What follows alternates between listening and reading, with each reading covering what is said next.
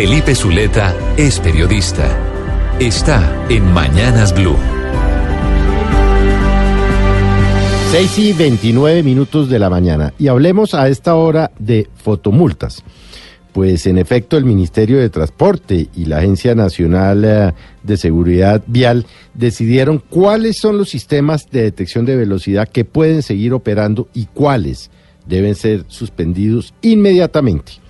El Ministerio resolvió 300 las solicitudes de 377 cámaras de fotomultas que hicieron las diferentes autoridades de tránsito en el eh, país y solo autorizó 181 dispositivos o cámaras, lo que significa que menos de la mitad pasó la prueba.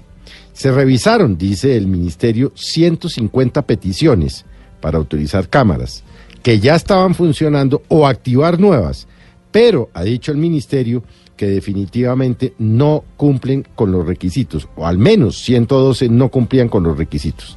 Así pues, solo el 25% de las peticiones de autorización para el funcionamiento de cámaras de detección de infracciones cumplieron con la reglamentación, con la ley establecida.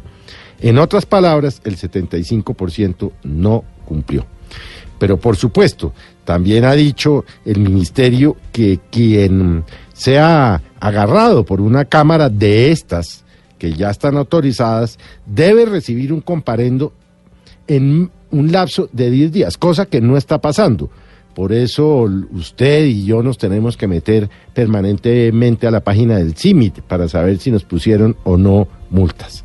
Así pues, vamos a ver cuáles son las multas que realmente no tendríamos que pagar porque las fotos fueron tomadas con cámaras ilegales. Habría que mirar, por supuesto, en la página del Ministerio de Transporte, si eso es lo que ellos van a hacer, cuáles son las multas que se pusieron legalmente y cuáles se pusieron ilegalmente por cámaras que no están autorizadas.